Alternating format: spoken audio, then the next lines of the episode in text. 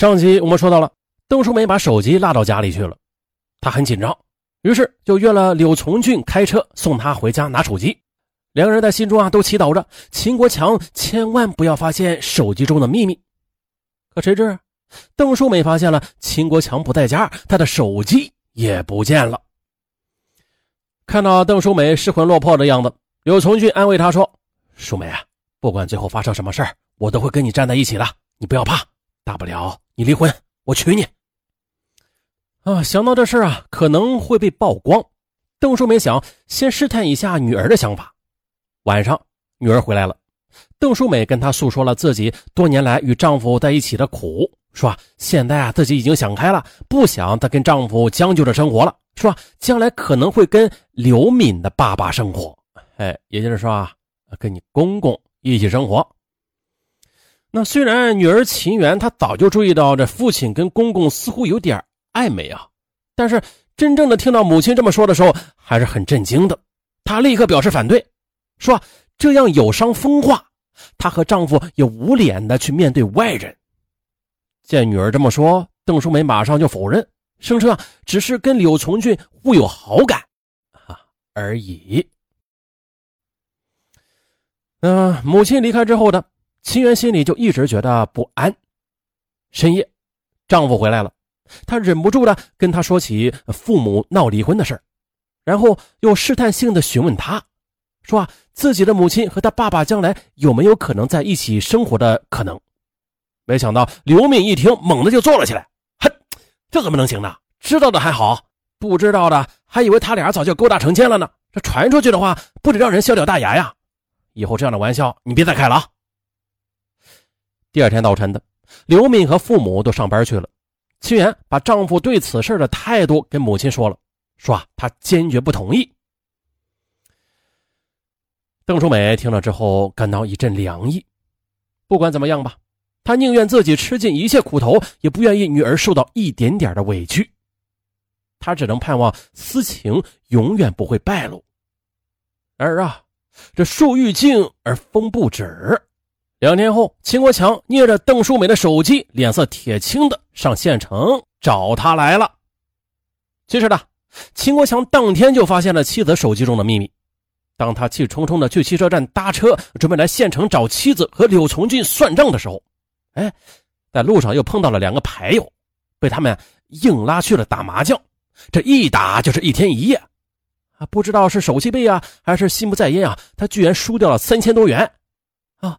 经过这么一折腾，啊，秦国强满腔的怒火，哎，也消掉了一大半，也冷静下来了。他呀，心中就另外有了打算。他把那段视频通过蓝牙发送到自己手机上，然后又拷到了电脑上，并且用电子邮件做了备份，然后来到县城找妻子谈判了。当秦国强找到邓淑美时，只有他一个人在家里。他打量着这栋豪华的别墅，恨恨地对妻子说。怪不得不愿回家呢，原来想在这里当阔太太呀！胆敢给我戴绿帽子，我绝对不会让你们好过的。邓淑美气得发抖，但是故作镇定地说：“大不了离婚呗，我不怕你，你横什么横呀？你，好，你们这对狗男女想结婚是吧？没那么便宜。我要找女儿和女婿评评理，我要让他们看看看看自己的好岳母、好公公。”都他妈是什么货色！秦国强说着就要给女婿刘敏打电话。你别，这一句话便戳到了邓淑美的软肋。他急得一把将她的手机给抢了过来，哀求说道：“你千万别，你别让女儿女婿知道的，不然他们会觉得没脸见人，会闹离婚的。这样吧，你有什么要求，我们商量着办。”呃，好啊。秦国强要求他给两万块钱啊，他就闭嘴。无奈之下，邓淑梅只好答应了他。可没想到的，一个星期之后，邓国强又来了，啊，又来了电话，啊，这次啊不是要钱了，而是要他回家。他恼火地说：“你他妈天天陪着柳从俊风流快活，难道就不记得你自己家里还有个丈夫啊？”第二天的，邓淑梅只好回家了。可能是痛恨妻子的出轨吧，秦国强在床上对她是百般的折磨和凌辱。之后呢，秦国强便隔三差五的打电话给邓淑美，不是要钱，就是要她回家。渐渐的，邓淑梅手中掌握的家庭积蓄也被丈夫这么一点点的给挖光了。无奈了，她只好找柳从俊要钱。在得知秦国强的敲诈实情之后的柳从俊也一度的考虑过报警，但是呢，却害怕隐私被曝光。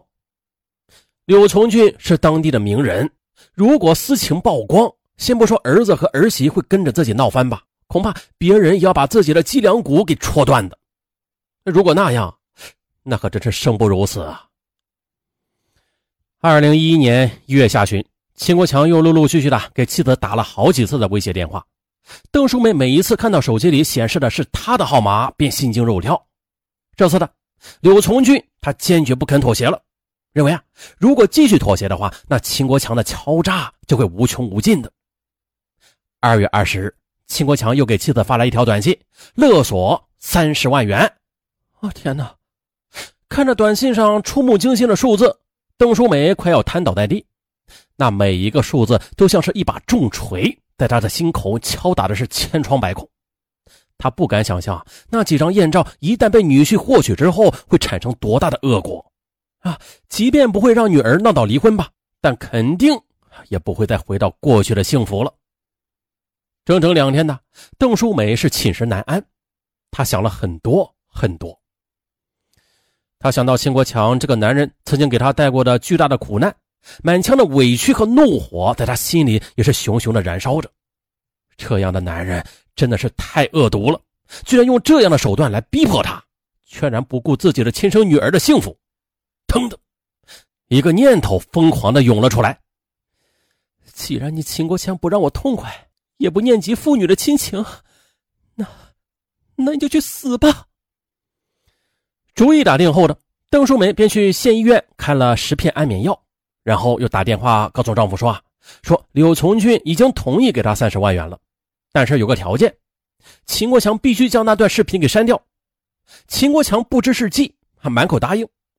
当日下午六点，邓淑梅回到家中，喜出望外的秦国强还真的以为他带来了巨款呢，马上接过他的包就翻了起来。哎，钱呢？见包里并没有钱。立刻的将脸给黑了下来，邓淑梅则假装笑脸相迎，对秦国强说：“啊，老秦，你别生气啊，只要你先删除掉那些东西，钱的事儿包在我身上，还啊会多给你两万块。我说到做到。”说完呢，邓淑梅便跑到厨房为秦国强泡茶，趁机的将事先准备好的已经磨成粉的安眠药也倒到了茶水里，将茶水端到丈夫面前。秦国强丝毫的无防备，喝完茶水之后呢，就很快的昏昏欲睡了。邓淑美把他扶到床上，趁着他呼呼大睡之际，用菜刀连砍二十一刀，直至他气绝身亡。案发后的四个小时，邓淑美就被警方抓获。在获悉母亲杀死了父亲，秦元嚎啕大哭，几次晕厥。刘敏知道真相之后啊，本来啊生父亲的气的。但是啊，看到父亲也沉浸在痛苦和悔恨中，他又不忍指责父亲了。他只是不明白啊，这世界上没有什么坎儿是过不去的啊，他们为何就选择了最坏的一种结果呢？呃，秦淑美跟丈夫的婚姻不幸啊，想要寻找新的幸福，这本就是无可厚非的事儿。但是啊，她错就错在了还没有恢复单身呢，就与人相恋。而这就是出轨，因为出轨带上了道德的枷锁，不仅呢孩子不能接受，也为社会舆论所不容。同时呢，也导致了把柄被丈夫给掌握啊，惨遭要挟。那么话说回来了，如果她先离婚再跟柳宗俊谈恋爱的话，那就不会有后边的悲剧了。嗯，这是第一步错。第二步错，当她受到秦国强敲诈的时候，邓淑美她应该是报警求助的，可惜呢。他却出于面子的考虑，采用了暴力来处置。结果呢，从受害人变成了犯罪嫌疑人。那那这样做的意义他又何在呀？如果说他能保住面子了，但是他保住了吗？他啥都没有保住。这么一闹，事儿更大，满城皆知，面子不但没有保住，还进去了。所以说呢，冲动是魔鬼啊！一旦冲动，那就是满盘皆输。好，本案就到这儿，咱们下期再见。